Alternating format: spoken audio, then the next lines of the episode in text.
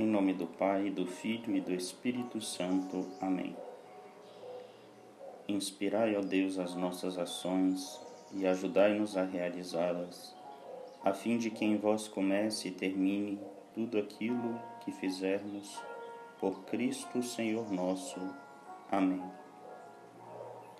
Da carta de São Paulo aos Gálatas, capítulo 2, versículos de 15 a 21, capítulo 3, versículos de 1 a 5. Nós somos judeus de nascimento e não pecadores vindo do mundo dos gentios, sabendo, porém, que não se é justificado por observar a lei de Moisés, mas por crer em Jesus Cristo. Nós também abraçamos a fé em Jesus Cristo. Assim, fomos justificados pela fé em Cristo e não pela prática da lei, porque pela prática da lei ninguém será justificado. Se, porém, buscando a nossa justificação em Cristo, ainda nos descobríssemos pecadores, não estaria Cristo a serviço do pecado? Isso é impossível. Se eu reconstruo o que destruí, então sim é que me torno transgressor. Aliás, foi em virtude da lei que eu morri para a lei, a fim de viver para Deus. Com Cristo eu fui pregado na cruz. Eu vivo, mas não eu. É Cristo que vive em mim. Minha vida atual na carne, eu a vivo na fé, crendo no Filho de Deus, que me amou e se entregou por mim. Eu não invalido a graça de Deus. Ora, se a justiça vem pela lei, então Cristo morreu por nada. Ó Gálatas insensatos, quem vos enfeitiçou?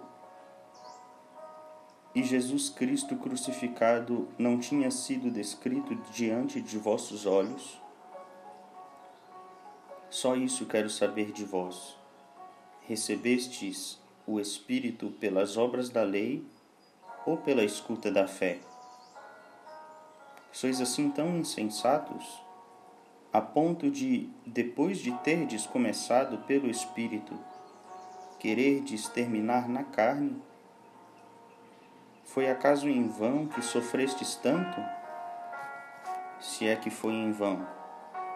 Aquele que vos dá generosamente o Espírito e realiza milagres entre vós, faz isso pelas obras da lei ou pela escuta da fé?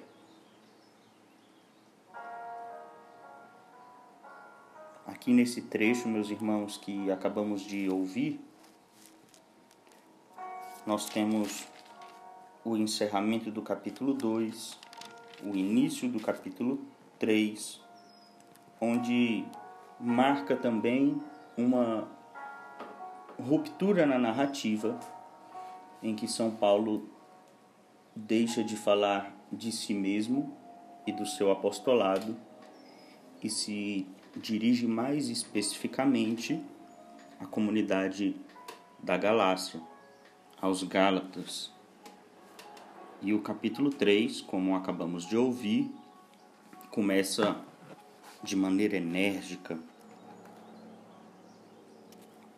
Mas tudo isso vem justificado e integrado numa lógica que São Paulo nos apresenta a partir do jogo de palavras das noções contidas entre a lei, a justificação e a fé. Ora, São Paulo, como manifestou nos trechos anteriores, era assíduo na lei dos judeus, por ser ele mesmo um judeu, da seita dos fariseus, da tribo de Benjamim. Mas a experiência com Cristo o libertou de tal maneira que a partir da fé na ressurreição, a morte que Cristo na cruz passou, integrou pela fé a todos nós. E Paulo sabe disso profundamente, a ponto de afirmar que com Cristo também ele foi pregado na cruz. E que essa vida passa a ser nova vida em Cristo, fazendo eco aquele diálogo que Cristo tem com Natanael, que nosso Senhor manifesta que é necessário nascer de novo. E esse novo nascimento não se dá por realizações humanas, mas tão somente na ordem da graça, pelo envio do Espírito Santo, pela escuta e a acolhida da fé na ressurreição de nosso Senhor Jesus Cristo.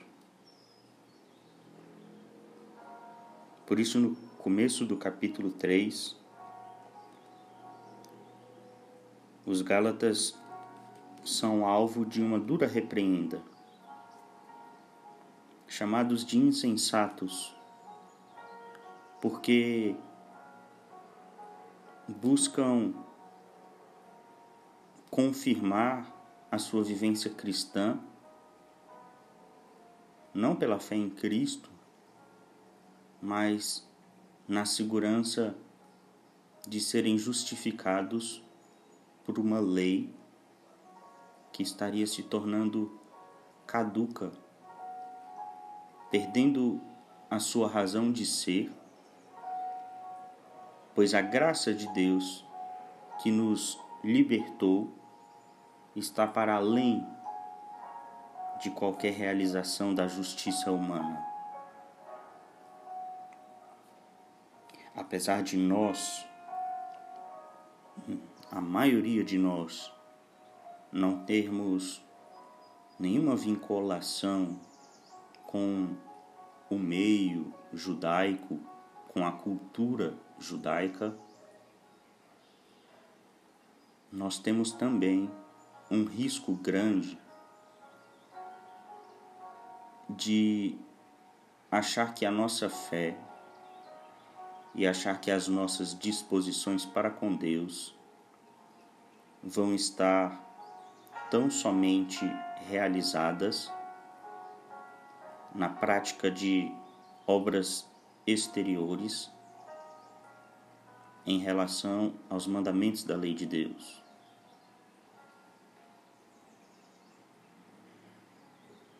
Mas a observância dos mandamentos e o mandamento supremo de amar a Deus sobre todas as coisas e ao próximo como a nós mesmos